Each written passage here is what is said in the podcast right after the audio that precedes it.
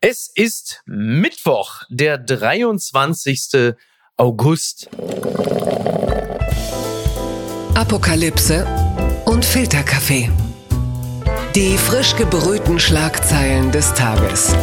Mit Mickey Beisenherz.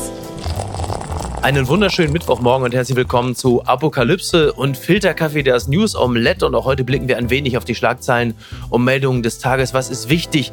Was ist von Gesprächswert? Worüber lohnt es sich zu reden? Und gerade jetzt, da wir aus der Sommerpause wieder zurück sind, da schießen wir aus allen Rohren, was das Thema Information und Unterhaltung angeht. Das versteht niemand besser als er. Er hostet zusammen mit Dagmar Rosenfeld den fantastischen Podcast Machtwechsel, den ich gestern noch, ja, das sage ich, beim Joggen an der Seine gehört habe als Kosmoprolet, der ich bin.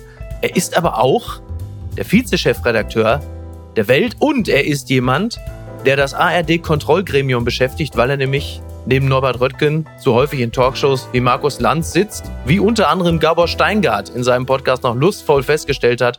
Ich begrüße ganz herzlich Robin Alexander. Hallo, guten Morgen. Ja, ich finde es, äh, finde es gut, dass du dich da so vornehm zurückhältst, was das Bist du der Karl Lauterbach aus Wanne Eickel, Robin? Ich sag's nochmal, ne? Du merkst. Ich weiß nicht, ich habe das mit Gabor gar nicht gehört mit dem Podcast und ähm, ich, ich zähle das nicht.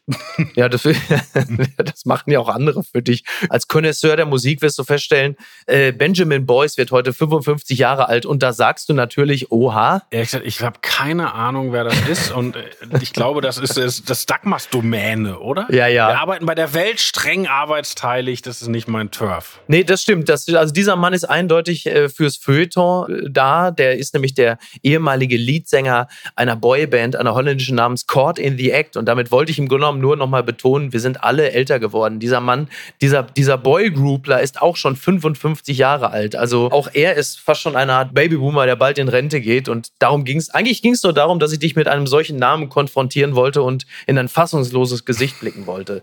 Tja, ist mir hiermit gelungen, stelle ich fest. Die Schlagzeile des Tages.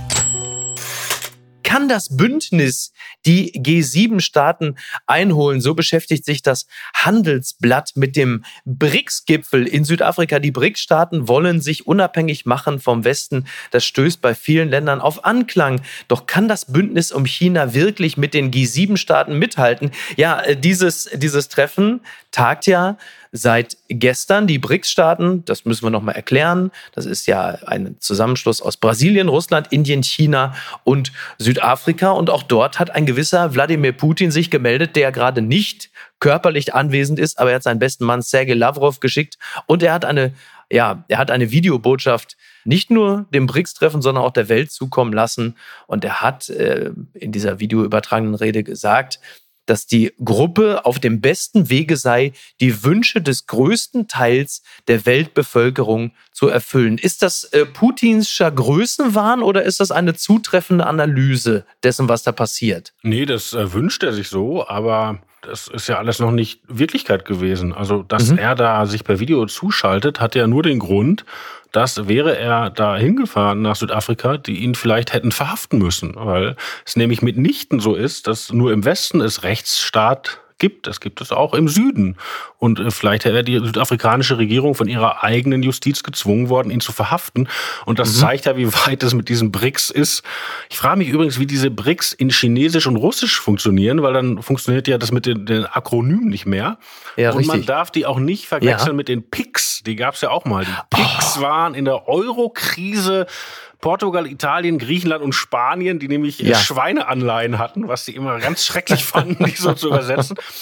So, und die, die BRICS sind jetzt halt äh, die, die großen und ähm, die haben die Diskussion, ob sie noch größer werden, also ob sie mhm, noch mehr genau, dazu ja. nehmen. Aber zahlenmäßig repräsentieren sie ja nun wirklich einen deutlich größeren Teil als zum Beispiel die G7. Ich habe es jetzt nicht im Einzelnen nachgezählt, aber wenn da schon so Indien, China dabei sind, dann sind das schon mal eine ganze Menge Menschen.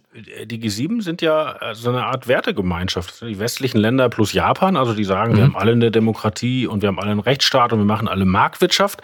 Und äh, was sollte denn diese Wertegemeinschaft der BRICS sein? Also die Chinesen und die Inder sehen einige Sachen sehr unterschiedlich. Äh, ja. Und auch andere, die da beteiligt sind. Das heißt, wenn, dann wäre das ein Anti-Westen-Bündnis. Mhm. Und davon hat Putin natürlich geträumt, aber bisher hat er es nicht zusammengekriegt. Darf ich es vielleicht gar nicht so äh, defetistisch betrachten im Sinne von, da enteilt uns jetzt ein größerer Teil der Welt, auch wirtschaftlich. Es äh, gibt ja unter anderem ja auch, wird es ja ruchbar, dass man in diesem Verbund darüber nachdenkt, sich vom Dollar abzukoppeln und eine eigene, an Gold gebundene Währung äh, plötzlich auf diesen eigenen Binnenmarkt zu bringen. Was hat es denn damit auf sich? Die FAZ hatte darüber geschrieben. Der Dollar ist natürlich für den Westen, vor allen Dingen für die Amerikaner, ein Riesenvorteil und was man sagen muss, dieses ganze internationale Zahlungssystem ist politisiert worden, indem man die Russen nach dem Überfall auf die Ukraine aus diesem SWIFT-System rausgeworfen hat. Mhm. Oh ja, stimmt. Erinnerst dich vielleicht, äh, die Bundesregierung ja. hat da eine äh, bisschen seltsame Rolle gespielt, war am Anfang dagegen, dann doch davor. Das ist ja ungewöhnlich für die deutsche Regierung, diese Haltung. Wieso? Äh, diese Haltung erst dagegen, dann doch dafür, sind sie doch treu geblieben. Egal, ja, um was richtig. es ging. Also von, von SWIFT über Panzer bis jetzt Taurus ist das ja die deutsche Position. Aber das hat natürlich das Risiko, dass die Leute Leute sagen, Moment mal, das soll technische Währungsabwicklung sein und wird von den Amerikanern politisiert. Auch wenn wir das im mhm. Falle der Ukraine natürlich richtig finden.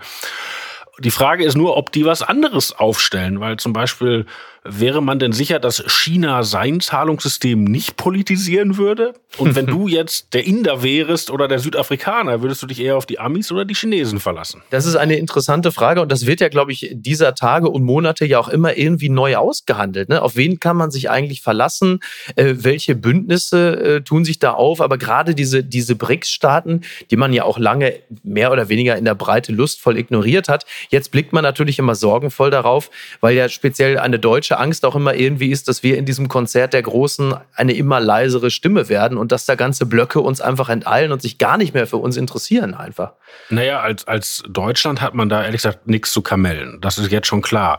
Was gelingen kann, ist, wenn man die EU halbwegs auf Trab kriegt. Die EU mit 500 Millionen Leuten und einem Binnenmarkt wäre ein Player. Ja? ja. Ist übrigens auch ja. für die Chinesen total interessant, weil sie ja eben auch eine andere Währung sind als der Dollar. Das war so interessant in der in damals in der Eurokrise zu sehen, als Angela Merkel so spektakuläre Ideen entwickelte, um diesen Eurobonds zu entgehen und dann Mächte haben wollte, die da einzahlten und äh, sowohl bei den Amerikanern als auch bei anderen auf eine kalte Schulter trafen und die Chinesen waren da immer ganz wohlwollend. Also die Chinesen mhm. haben in der Eurokrise noch eine sehr sehr konstruktive Rolle gespielt.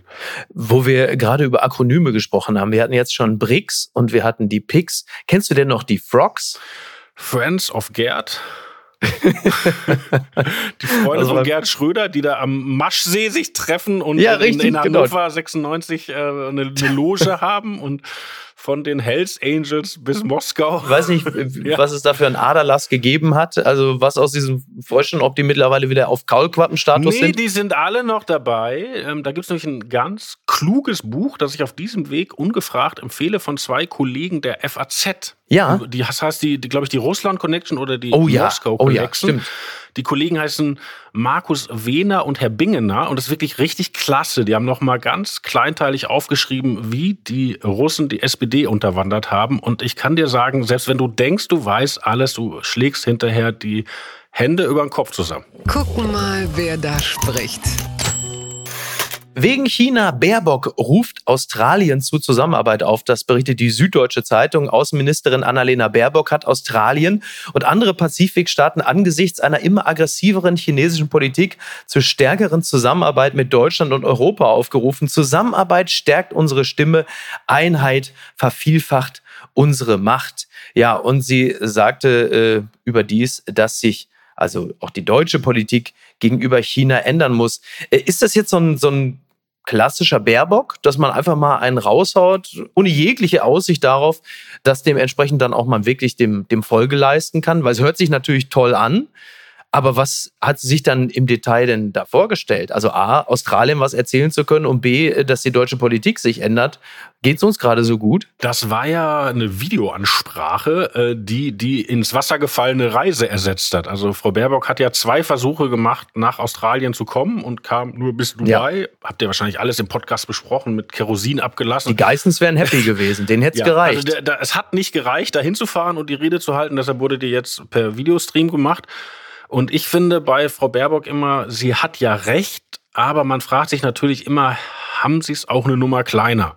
Weil die Australier laufen auf ein Riesenproblem mit China raus und haben das eigentlich auch schon ziemlich gut adressiert. Die haben denen nämlich gesagt, könnt ihr bitte mal untersuchen, wie Corona bei euch entstanden ist. Und die haben sich ein paar Bestechungen äh, ihrer politischen Klasse verbeten. Also die, die Australier sind eigentlich schon im Modus der wehrhaften Demokratie. Und mhm. ob die uns und die Fidschis jetzt brauchen, um sie zu stärken, ja, schadet wahrscheinlich auch nicht.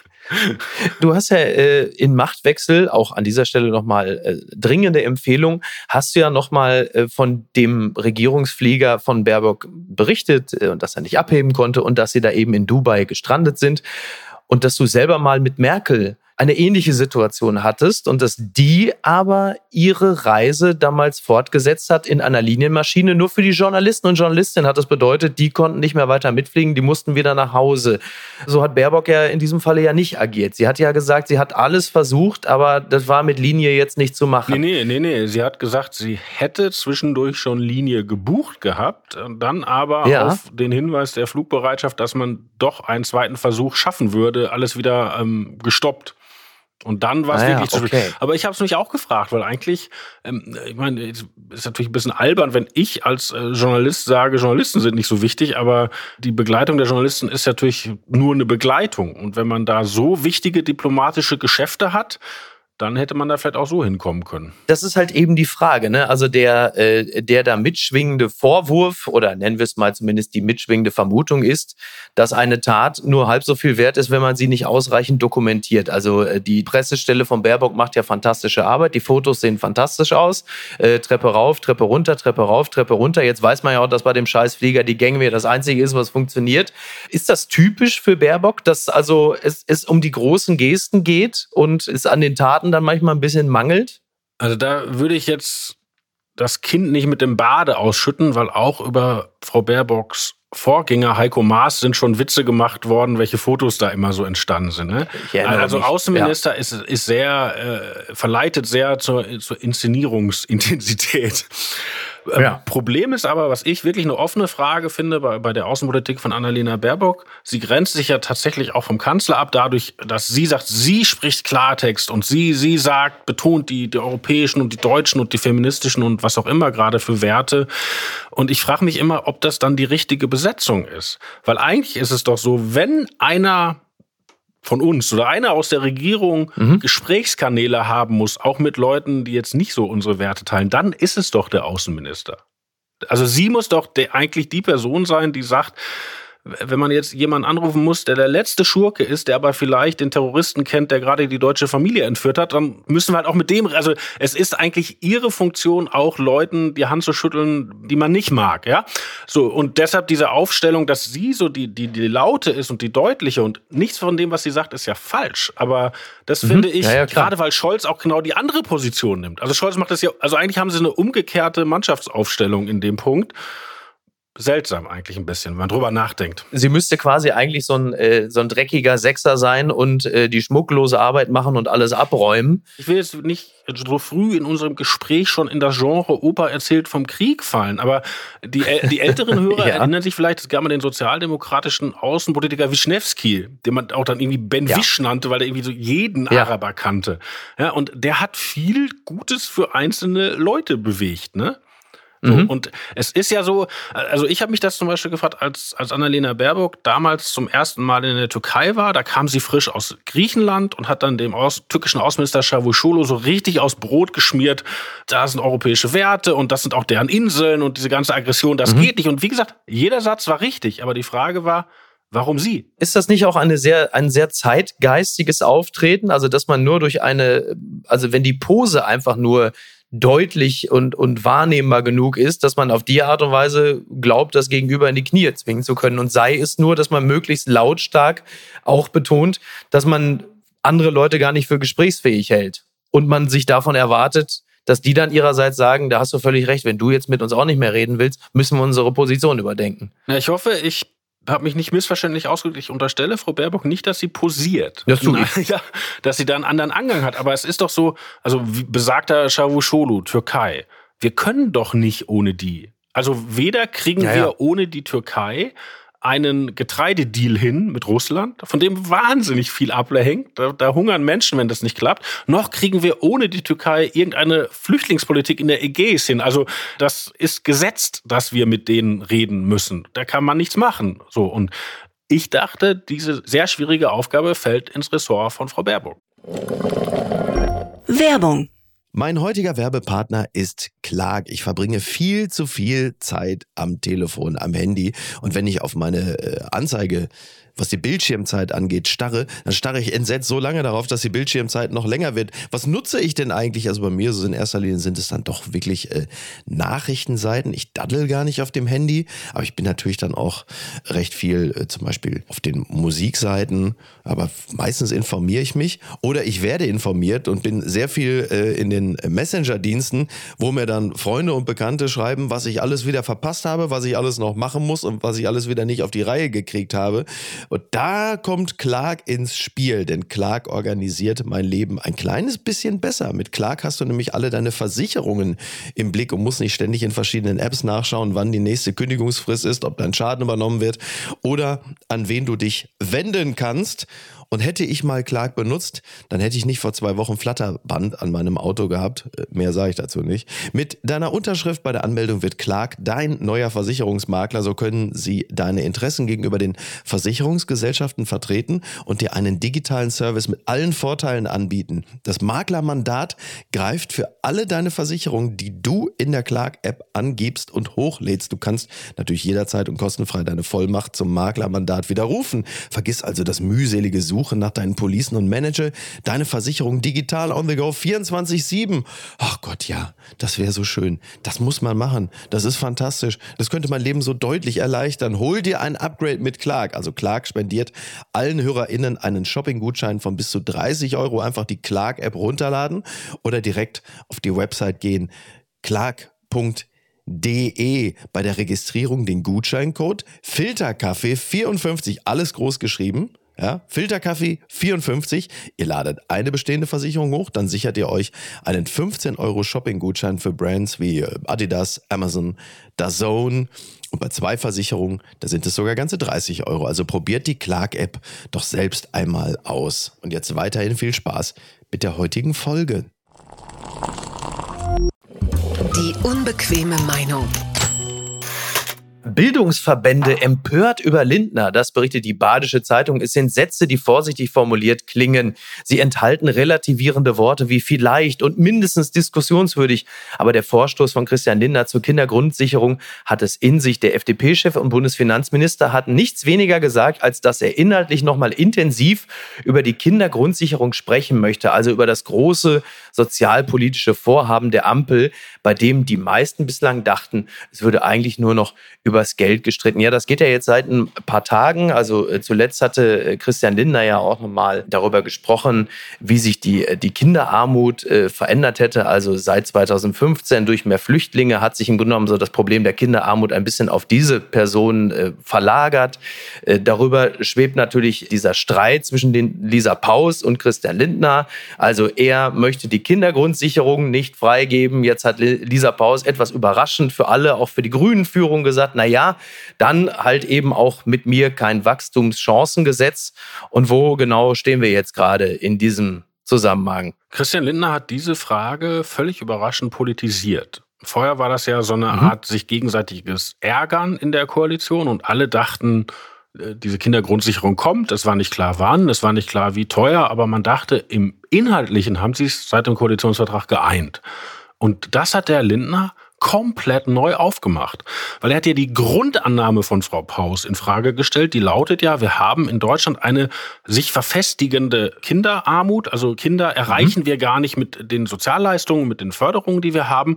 Deshalb müssen wir uns überlegen, wie wir die sozusagen proaktiv an die Kids rankriegen. Jetzt mal unter uns gesagt, auch wenn die, die Eltern zu dusselig sind, die zu beantragen, dann muss der Staat eben das so rüberschieben, dass die Kinder das kriegen. Was ja übrigens in Deutschland auch nicht so einfach ist, Dinge zu beantragen, muss man der Fairness halber ja, auch ja. sagen sagen. Ne? Wie auch immer, aber Lindner sagt jetzt, wir haben gar keine sich verfestigende Kinderarmut, sondern mhm. unter den Leuten, die schon länger da sind, geht die Kinderarmut deutlich zurück. Also Kinder kommen aus der Armut. Also unser System ja. funktioniert. Und die Zahlen sind nur hoch, weil immer neue Kinder eben als Migrantenkinder und ja. Flüchtlingskinder nachkommen und dann arm sind. Und wenn diese Annahme stimmt, dann wäre das natürlich, das, was Frau Paus äh, plant, wäre dann falsch. Es gibt doch für alles Statistiken. So gibt's denn da irgendwelche Zahlen und Erhebungen? Also ja, wir haben Statistiken. Wir haben bei der Welt meinen Kollegen Marcel Leubecher losgeschickt und ich habe ähm, extra alles nochmal mir hier ausgedruckt. Also Leubecher kommt zu dem Schluss, die verfügbaren Daten stützen Lindners These und er zählt auf, mhm. 1,37 Millionen Kinder waren 2010 laut Bundesagentur für Arbeit im Leistung nach dem Sozialgesetzbuch 2, also was jetzt neuerdings Bürgergeld heißt. Und jetzt, März 2023, waren es nur noch 939.000. Also hat sich diese mhm. Gruppe deutsche Kinder deutlich vermindert. Und gleichzeitig ja. bei ausländischen Kindern stieg die Zahl der Empfänger im gleichen Zeitraum von 304.000 auf 903.000. Also die mhm. Zahlen geben Lindner recht. Trotzdem natürlich die Frage, was ist der, der Gedanke von Lindner, äh, das Thema Migration mit dem Thema Kindergrundsicherung zu verknüpfen in einer solchen Situation? Er kann ja davon ausgehen, dass das Feedback entsprechend ist, wie es dann auch gekommen ist. Ne? Also zwischen abgrundtief bösartig, kommt jetzt von jemandem von den Linken, äh, bis hin zur äh, Förderung des Rassismus und das Spalten und natürlich äh, Flüchtlinge gegen Arme ausspielen. Also natürlich auch ein bisschen erwartbar, was dann zurückkommt. Aber trotzdem die Frage, lohnt sich so etwas politisch, diesen, diesen Connex zu ziehen, beziehungsweise in diesem Zusammenhang dann auch äh, dieses Potenzial abzuschöpfen, nur um das Thema Grundsicherung auf die eine oder andere Art und Weise abzuräumen. Naja, ich meine, wenn die Zahlen stimmen, dann müssen wir schon drüber sprechen, oder? Muss man drüber sprechen. Nur der, der Schluss, den er dann auch hat, ist natürlich, also wenn speziell migrantische Familien ähm, dafür sorgen, dass das mit der Kinderarmut größer wird, dann ist ja sein Schluss, dass er sagt, ist es jetzt sinnvoll, denen jetzt einfach nur Geld zu geben oder soll man da die Gelder in Anführungsstrichen kürzen und in andere Projekte zur Integration stecken? Von kürzen ist nicht die Rede. Die Frage ist doch, also die haben ja gerade erst deutlich erhöht und jetzt ist die Frage, ob nochmal erhöht wird und wie gesagt, ob dieses proaktive Sozialhilfe auszahlen oder sozusagen ja. herantragen ja. an Leute, ob das das Mittel der Wahl ja. ist oder ob man mhm. eher, wie Lindner sagt, an Kita, an Schule, an Integration denkt. So. Und jetzt kann man natürlich sagen, ähm, wenn das Geld für die Grundsicherung nicht kommt, wer weiß, ob das Geld dann für die anderen Sachen kommt. Aber den Gedanken zuzulassen, die Debatte mhm. zuzulassen, was hilft den Kindern besser? Ich glaube, das müssen wir schon, wenn wir da ehrlich mhm. drüber oder auch vernünftig drüber sprechen wollen. Ich bin da auch gar nicht entschieden, weil ich ähm, mhm. finde, also dieses Grundmisstrauen gegen Eltern, ja, also so, so, ja, die versaufen das nur oder die kaufen dann einen Plasma-Fernseher und so. Das hat mich immer schon, ja, die alten Reflexe, immer schon ne? wahnsinnig die alten geärgert. Äh, lustigerweise gibt's das ja von rechts wie links. Ne? Also als die CSU genau. mal diese Herdprämie, Betreuungsgeld einführen wollte, also 100 Euro auf die Kralle, wenn du dein Kind selber betreust, da gab's ja von links einen Riesensturm. Ah, das wird versoffen kaufen und die kaufen da Tabak von. Und jetzt haben wir das Gleiche, weil es um migrantische Eltern geht, haben wir den Verdacht von der anderen Seite. Ne? Also ich glaube nicht, dass man diesen Grundverdacht haben muss, dass Eltern sozusagen bösartig handeln. Aber wenn jemand schon so wenig durchblickt bei uns, dass er dieses ihm zustehende Leistung gar nicht abruft. Kann sein, dass schwierig ist, aber andere Dinge in der Gesellschaft sind ja auch schwierig. Ist dem dann ja. wirklich geholfen, wenn man es an ihn ranträgt oder wenn wir die Debatte nicht mehr führen, weil wir Angst haben, die wird von rechts instrumentalisiert, dann werden wir künftig ganz, ganz viel nicht mehr besprechen können. Äh, ich äh, glaube, wir steuern da auch drauf zu. ich fürchte ich. Wenn wir nochmal drei Schritte zurückgehen, wie hast du es empfunden, als, obwohl die Sommerpause noch nicht ganz vorbei war, äh, sich Lisa Paus schon in Sachen Wachstums Chancen, jetzt komme ich schon durcheinander, doch Wachstumschancengesetz, ne? Jetzt, weil du hattest es letztens auch schon mal verwechselt mit Wachstumsbeschleunigungsgesetz. dem Wachstumsbeschleunigungsgesetz. Das, das war die war, alte genau. ähm, oh Hotelkiste, äh, Möwenpicksteuer. Darüber hat die oh FDP Gott. eine ganze Bundestagswahl verloren. Ach, das schaffen die auch wieder. Aber ähm, wie hast du es empfunden, dass die, obwohl sie noch nicht aus der Pause wieder zurück waren, eigentlich im Grunde genommen alle Bürgerinnen und Bürger daran erinnert haben, guckt mal, wie herrlich dysfunktional wir sind. Ihr habt es schon fast vergessen. Ja, das war spektakulär, weil das ist ja auch so ein bisschen ähm, von Frau Paus sie gegen alle. Und ich habe nicht ganz verstanden, wie man sowas zu Ende denken kann, weil ich glaube, bisher der Verlierer da ist nicht Christian Lindner, sondern Robert Habeck. Und den braucht die ja eigentlich noch. Er ist heute auf der Gamescom. Ja, das Wie happy, also das habe ich erst aus deinem Skript hier für die Sendung erfahren. Ja, kannst du mal sehen. Und, äh, ich war richtig, äh, also hat mich richtig ein bisschen erschrocken, weil eigentlich ist Herr Habeck in Skandinavien und hat gesagt, er möchte mal strukturiert in Ruhe nachdenken im Urlaub. Und dann fährst Ja. du mal eben so zu Gamescom, um die zu eröffnen. Du, vielleicht ist er auch nur mit der VR-Brille in Skandinavien. Vielleicht setzt er sich einfach so Ich eine VR-Brille auf und nicht. ist jetzt irgendwo da in Södermalm oder so. Wobei Södermalm wahrscheinlich nicht, weil Södermalm fängt mit Söder an. Ich glaube nicht, dass man sich freiwillig. Ähm, ah ja, guck mal. Ich weiß auch nicht, ob die Politiker immer, also das ist ja, ah, das ist ein Haufen Gamer, lass hinfahren, dann sind wir cool. Weiß nicht, ob die jetzt alle sofort grün wählen, diese Gamer, nur weil der Habeck da, weiß ich, hat er auf den roten Knopf gedrückt oder hat er Ich, virtuell jemanden ähm, erschossen? Und Im Zweifel wird es wahrscheinlich Kubicki erwischt haben. Also ich weiß es nicht, aber es kommen ja immer wahnsinnig geile Fotos dabei raus. Ne? Wenn Politiker auf der Gamescom sind, dann sind es ja meistens was immer Angela Merkel mit so einer riesigen VR-Brille oder so. Also ich könnte mir schon vorstellen, dass das Cyber-Robby da irgendwie barfuß in irgend sowas drinsteht und dann mit der Brille auf dem... Also ich bin, bin, ich bin frisch traumatisiert, was Computerspiele angeht, weil ich war in Frankreich im Urlaub und ähm, wir sahen ein schön gestaltetes Plakat, dass es eine äh, Ausstellung gebe über Assassin's Creed in einem Museum Ja. äh, in einer schönen kleinen Stadt. Und wir haben hier zu Hause Assassin's Creed Origins und ähm, das andere habe ich vergessen, also das griechische und das ägyptische durchgespielt. Das darf man ja so als Bildungsbürger. Und ging, Natürlich. ging dann in dieses Museum und da hatten die nichts gemacht, außer zwischen alte Mittelmeervasen, die sie da aus dem Meer gefischt hatten, ein paar Assassin's Creed ausgedruckte Fotos zu hängen. das Da ist aber auch sehr, das ist aber eigentlich auch sehr deutsch, oder? Südfranzösisch, Südfranzösisch. Toll. Aber ich glaube, wir waren auch die einzigen, die drauf reingefallen sind. Falls äh, Gewinner des Tages. Umstrittener Protestsong spaltet die USA. Das berichtet NTV. Er nennt sich Oliver Anthony, singt Country, trägt einen roten Bart und ist bis dato völlig unbekannt. Doch sein Song Rich Man North of Richmond geht urplötzlich viral und erobert nun sogar Platz 1 der US-Charts. Nicht das erste popkulturelle Phänomen, das die USA pünktlich zum Wahlkampfstart spaltet. Mittlerweile weit über 30 Millionen Abrufe hat dieser, dieser Song, dieser Oliver, ähm, wie hieß er jetzt gleich? Äh, Oliver Anthony. Der sieht so ein bisschen aus, so so ein bisschen, wir haben ja gerade schon über Gaming gesprochen. Also bei Mario gibt es ja Wario, den bösen Zwilling. Und der sieht so ein bisschen aus quasi wie der Wario von Ed Sheeran. Und er hat, eigentlich singt er im Grunde genommen, wenn man es mal erstmal nüchtern betrachtet, fast schon so ein bisschen, hat so ein bisschen was vom, vom 80s, 70s Springsteen. Also der Text ist so, ich habe meine Seele daran verkauft, den ganzen Tag zu arbeiten, bei Überstunden, beschissener Bezahlung. Ich kann das hier aussitzen und mein Leben vergeuden, mich nach Hause zurückziehen und meine Sorgen ertränken. Ist eigentlich so ein Classic Springsteen, so verdammte Schande, was aus der Welt für Menschen wie dich und mich geworden ist. So, und dann kommen aber noch so Sachen, er, er adressiert halt eben diese Rich Man of Richmond. Und das ist äh, die Hauptstadt von Virginia, des US-Bundesstaates und es geht natürlich um die reichen Männer, es geht um die da oben ähm, und es geht halt eben auch darum, dass es plötzlich auch noch heißt, ich wünschte, Politiker würden sich um Bergarbeiter kümmern und nicht nur um Minderjährige irgendwo auf einer Insel. Und das geht natürlich schon ganz klar so in diese QAnon-Verschwörungstheorie oder äh, Thesen oder Erzählung.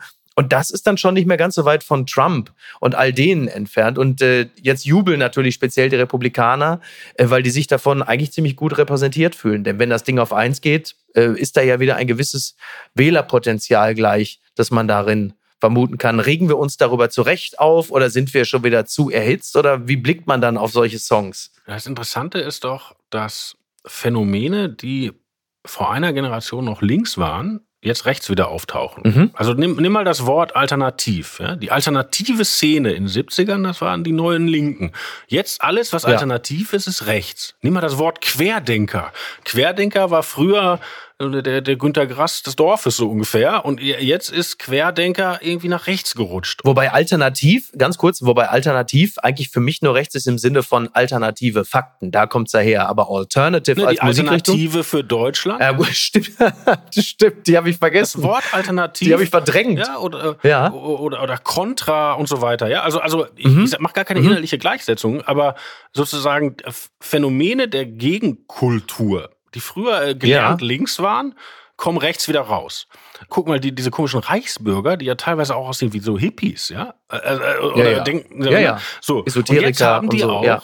diese schlechten amerikanischen Protestsongs. Die ja früher auch mhm. links waren. Also ein, ein, ja, ja, John Bias genau, oder so. Also, also, also das ist ja, ist ja, auch ist ja klassische amerikanische Protestkultur, kommt plötzlich rechts wieder raus. Und das ist schon etwas, wo man, glaube ich, mal einen Tacken drüber nachdenken kann, weil alle in Amerika, die sich irgendwie abgehängt fühlen und denken, sie verdienen zu wenig und arbeiten zu viel und die, die Leute mit der Kohle interessieren sich nicht für sie, sehen oder ein Großteil von denen sieht die Heimat irgendwie spontan rechtspolitisch. Und da kann man ein bisschen länger drüber nachdenken, warum das so ist.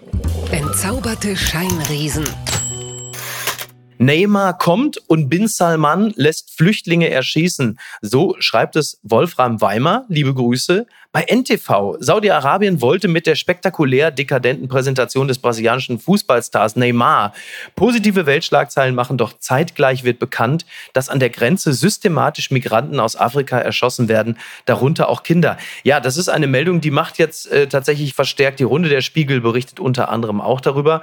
Und das, was da äh, an, an Zahlen auf dem Tisch liegt, was Human Rights Watch beobachtet und jetzt dokumentiert hat, das ist in der Tat verheerend und kommt natürlich für die PR-Abteilung Saudi-Arabiens nun wirklich zum absoluten Unzeitpunkt.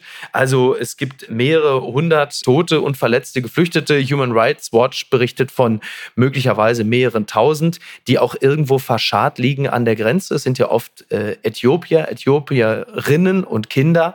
Und ähm, da werden Szenen geschildert, die mitunter auch was äh, den Umgang mit diesen Menschen angeht. Mich hat es auch ein bisschen an Butcher erinnert, wenn es darum geht, zu vergewaltigen, Menschen zur Vergewaltigung zu zwingen. Also wirklich übelste Verstöße äh, gegen die Menschlichkeit und auf der anderen Seite das große Fußballprojekt Saudi-Arabien. Diese Dinge sind total grauenhaft und haben für Deutschland noch eine besondere Bewandtnis, weil wir nicht nur die saudi-arabische Armee mit Waffen beliefern, sondern auch den saudi-arabischen Grenzschutz ausbilden. Also es sind deutsche Grenzpolizisten in Saudi-Arabien, um da auszubilden. Und wenn das tatsächlich so geschehen ist, wie ja seriöse Organisationen angeben, äh, dann muss man natürlich nochmal drüber nachdenken, ob man das so weitermachen kann. Ja, und dann sind wir wieder äh, bei Annalena Baerbock, und der Außenpolitik, der wertegeleiteten Außenpolitik, stellt sich natürlich auch die Frage, ob die Werte, die Maßstäbe, die wir anlegen, zum Beispiel an Russland, Klammer auf, Butcher beispielsweise, inwieweit diese Schablone anlegbar ist. Ja, da wäre wär ich jetzt vorsichtig. Saudi-Arabien. Also, also, ähm, Russland hat einen Angriffskrieg gemacht auf ein anderes Land und, und Butcher ist ein dokumentiertes Kriegsverbrechen in diesem überfallenen Land. Ja, also, ich weiß, also man es, ist nicht, den, es ist nicht komplett also, deckungsgleich, um, um, um sich aber du weißt, das, worauf ich hinaus um möchte. Sich über die Vorwürfe, die Saudi-Arabien betreffen, zu, zu, empören, braucht man nicht den von dir gemachten Vergleich, der, glaube ich, auch ein Stück weit in die mhm. Irre führt. Ja? Aber, aber man, muss, ja. man muss das natürlich sehen und das das ist ja immer die Frage, was du auch sagst, überschattet das jetzt diese Fußballpräsentation? Ja? Vielleicht sind die Fakten auch nicht zufällig auf den Tisch gekommen, weil auch die Menschenrechtsorganisation gerade diese Aufmerksamkeit, die Saudi-Arabien sucht, Klar. suchen, ja. um zu sagen, guckt mal, hier ist das, was wirklich bei euch passiert. War in Katar ja auch so. Also in Katar haben ja auch die Gewerkschaften, die für, für diese grauenhaft ausgebeuteten Arbeiter gestritten haben, auch die Öffentlichkeit gesucht, die da war wegen Fußball, ja. Aber der Zeitpunkt der Veröffentlichung schmälert ja nicht im geringsten die Inhalte dessen, was da präsentiert wird. Ich hatte mich da ehrlich gesagt innerlich schon vorher abgewandt, weil ich habe da gar keinen Bock drauf. Ja? Also da bin ich auch bei Fußball, bin ich da wirklich konservativ. Ich hätte keine WM in Katar gebraucht, ich brauche keine Liga in Saudi-Arabien, das ist mir alles nix. Hm, ja, jetzt mal an den, an den Fußballfan und der kannst du ja trotz der Anhängerschaft beim FC Schalke ja immer noch bleiben. Bis wohin macht denn der Profifußball überhaupt noch Spaß? Ach ja, als Schalker sollte man da von morgens bis abends die Klappe halten. Schalke hatte jahrelang Gazprom auf dem Trikot. Und natürlich wussten wir auch vorher, was Gazprom ist und woher die Kohle kommt und was die damit. Peter Lohmeier hat sich's aus dem Trikot rausgeschnitten. Ja. Er ist einfach mit einem Loch in der Brust quasi, läuft er auf. Ja, ist okay, aber und ich meine, die, die Saudis haben sich ja gerade Newcastle gekauft. Ne? Also Newcastle, mhm, ja. ein, ein, englisches Schalke, gehört jetzt dem saudischen Staatsfonds. So, und wenn jetzt die Saudis auf die Idee kämen, Schalke zu kaufen und so richtig aufzupumpen und ja, ich sag mal lieber nichts, was ich dann machen würde. Das Kleingedruckte. Sorge um Ex-SPD-Chef Herz-OP bei Franz Müntefering ungebrochen starker Lebenswillen, so berichtet es der Express. Ähm, ja, Franz Müntefering hatte eine äh, schwere Herz-OP. Er ist ja mittlerweile nun auch schon 83 Jahre alt und seine Frau Michelle Müntefering ähm, hat zu seinem Gesundheitszustand gesagt, es wird noch eine Weile dauern, bis er wieder ganz fit ist, aber wir sind voller Zuversicht und Dankbarkeit. Mein Mann hat einen ungebrochen starken Lebenswillen. Ähm, du als politischer Beobachter bist du genauso wie ich auch so ein großer Franz Müntefering-Fan. Das Fleisch ist verteilt, jetzt geht's an die Kartoffeln. Franz Müntefering ist ja dann auch im Ruhestand in unsere Heimatregion gezogen, nämlich genauer gesagt nach Wanne-Eickel in den Wahlkreis ja, von Michelle, die da teilweise auch Michelle genannt wird. Das ist natürlich sehr, sehr sympathisch und ich kenne auch Leute in Wanne-Eickel, die ihn regelmäßig beim Bäcker trafen. Ah. Und er war auch jemand, ähm, der, der kam natürlich immer so volkstümlich rüber, aber der war schon mit allen Wassern gewaschen. Also ich habe den mal begleitet, äh, so eine längere Dienstfahrt durch diverse Gegenden äh, NRWs und er hatte tatsächlich ein Schalke und ein BVB-Schal im Auto, um den immer je nach Gegend rauszuholen. Sehr vernünftig. Ja, aber, aber auch ähm, klingt jetzt alles so volkstümlich, aber der hat seine Karriere mal angefangen, indem er den SPD-Bezirk westliches Westfalen äh, übernahm, der, der riesig groß und mächtig war und dann so hart aufgestellt wurde, dass ihn alle nur noch die westlichen Vandalen nannten. Das war sozusagen der Urquell seiner Macht. Und das hat ihn doch immerhin ins äh, Vizekanzleramt getragen. Und da hat er die Rente mit 67 gemacht, was ja auch eine schöne Pointe ist für einen Sozialdemokraten. Das gibt's doch gar nicht. Gier-Hoteliers lassen Preise explodieren. Hotels auf Mallorca werden 2024 noch teurer. So berichtet es die Bild. Schlechte Nachrichten für alle Mallorca-Urlaube, nachdem Ferien auf der Lieblingsinsel der Deutschen schon dieses Jahr um rund 15 Prozent teurer geworden sind, droht für 2024 die nächste Preisexplosion. Die Hotelpreise sollen um bis zu 10 Prozent steigen. Das berichtet die spanische Zeitung Diario de Mallorca unter Berufung auf Branchenkenner, also die Gier-Hoteliers. Hoteliers. So, die versauen uns jetzt quasi 2024. Ist dir bekannt, dass die Amerikaner ganz schön auf den Geschmack gekommen sind, was Mallorca angeht? Es gibt mittlerweile ähm, mehrmals in der Woche Direktverbindungen zwischen Palma und New York. Tja, was, jetzt müsste ich eine Pointe haben, aber ich, ich habe keine. Das, das Entsetzen in deinen Augen. Da ist dir, ist dir vor Schreck der Sangria-Eimer aus der Hand gefallen. Ich, war einmal in meinem Leben äh, auf Urlaub in Mallorca nach dem Abitur. Äh, und da war ich auch wirklich viel betrunken, allerdings auch nicht am Ballermann. Und sonst war ich da nur noch beruflich da. Aber ich kenne Leute, die da so eine schöne genau, Insel. das sagen immer ja, alle, es ist toll. ne? Ja, das ist auch gut. Ja, ja, es ist wirklich wunderschön. Aber es wird, es wird wahrscheinlich dann, ja, also die Amis machen die Preise kaputt fliegen jetzt da von, von JFK nach Palma. Du bist sicher, dass das stimmt? Ja, ja, ja, das, das ist so. Das ist tatsächlich so. Es kaufen auch immer mehr Amerikaner dort, weil ich meine, das sind, ich glaube, sieben Stunden Flug oder so. Aber es kommt doch der CO2-Preis. Das wird sich doch langfristig nicht rechnen. Ja, da wird sich alles, da wird sich alles ändern. Das ist völlig klar. Warum nicht mehr Florida? Weil da jetzt Herr DeSantis regiert und dann muss man. Ja, oder Hurricanes. Wobei die hast du ja jetzt mittlerweile auch in Kalifornien, ne? Aber das ist interessant. Also die Amis, die fliegen jetzt nach Mallorca, so wie die Deutschen immer zum Plattensee nach Ungarn gefahren sind, weil da einfach alles so herrlich billig war. Und man noch günstig Urlaub machen konnte. Hast du nicht gerade erzählt, dass es so teuer ist? Ja, aber in Relation gesehen, in Relation gesehen, für die Amerikaner ist es ja nicht so teuer, weil die halt natürlich, die sind andere Schrecken gewohnt und für die, für die Amerikaner ist Mallorca offensichtlich irgendwie noch so eine Art, weiß ich nicht, Lidl-Land. Wenn du das so siehst, Junge, dann wird das schon so stimmen. Oh boy. Na gut, okay, okay. Weißt du was? Dann beschließen wir es jetzt an dieser Stelle damit. Ich wollte dich aber, wollte dich nicht entlassen, ohne dir noch gesagt zu haben, und du wirst schockiert sein, wenn ich dir das jetzt auch noch erzähle. Verena Kehrt und Mark Terenzi prügeln offenbar in Hamburger Hotel aufeinander ein. 2,2 Promille soll Mark Terenzi gehabt haben. Und du sagst dazu was? Wer sind diese Leute? Ich hab's gewusst. Ich hab's gewusst. Aber das ist keine Attitüde. Also ich weiß das doch. Ich, ich verliere auch immer doch. bei bei Trivial Pursuit kriege ich nicht den pinkfarbenen Keks, ja. weil also was diesen Gummikeks, weil da muss man solche Fragen beantworten. Ja, aber du kommst doch aus Wanne Eickel. Das ist doch das Herz der Popkultur. Aber auch da gab es Bücher. Mein Gott, ne? Also das ist ja wirklich, da, da gehen wir aber jetzt nochmal, wie, wie sagt... Das ist Attitüde, ne? Ja. In dem Falle sagt man bei der FDP gerne, das geht aber alles nochmal zurück in die Montagehalle. Ne? Robin, ich danke dir ganz herzlich. Das hat mir sehr viel Freude gemacht. Welchen Schlager wählt äh, Dagi Rosenfeld aus? Äh, nee, das weiß ich ja nie. Das, das, aber du hast ja eine, wahrscheinlich ja eine Ahnung, ne? Das wird ja. Nee, ne? weil das muss mich ja frisch überraschen. Also, also das dürfen auch die äh, uns helfenden Redakteurinnen dürfen mir das nicht sagen. Du hast ja übrigens hier in deiner Show den Elfmeter vergeben, ne? weil du hast mir äh, in deinem Skript ja noch so eine komische Studie, sind Hunde schlechte Menschen oder so geschickt. Stimmt, Und da ja, wollte ich sagen, ja. dass ich es geschafft hatte, 48 Jahre meines Lebens nichts mit Hunden zu tun zu haben, bis Dagmar ihren neuen Hund hat, den Gustav. Und der ist total nett. Ein ganz netter Hund. Aber ihr seid ja gar nicht gemeinsam im Podcast-Studio, aber in der Redaktion. Manchmal schon. Ah. In der Redaktion, ja. Und sie geht auch durch den Newsroom mit Gustav an der Hand. Äh, an der Leine, an der Leine. Und dann stelle ich mir das vor, ja. Robin Alexander sitzt in seinem riesigen Büro und dann kommt plötzlich Dagi Rosenfeld mit ihrem Hund rein und du sitzt da plötzlich wie Merkel mit Putins Labrador. Nee, Kann ich mir das in etwa so nee, vorstellen? Der ist total nett, der Hund, und freundlich und die Dagmar hat den auch super im Griff, also läuft alles. Okay. Also wenn wir über nette und freundliche Rottweiler sprechen, möchte ich an dieser Stelle noch meinen Bruder Andreas äh, ganz herzlich grüßen. Denn mein Bruder Andi hat heute Geburtstag. Äh, ein Mann, der übrigens folgende Spitznamen in seinem Leben schon hatte. Andi 90210, der Büffel, Schoko Andi, die Härte, Saddam und Hardcore. und der wohnt und immer noch in Castrop-Rauxel. Der wohnt immer noch in Castrop-Rauxel ja. und, und versetzt die Baustellen. alles richtig gemacht. ja, das hat der wirklich. Das hat der wirklich.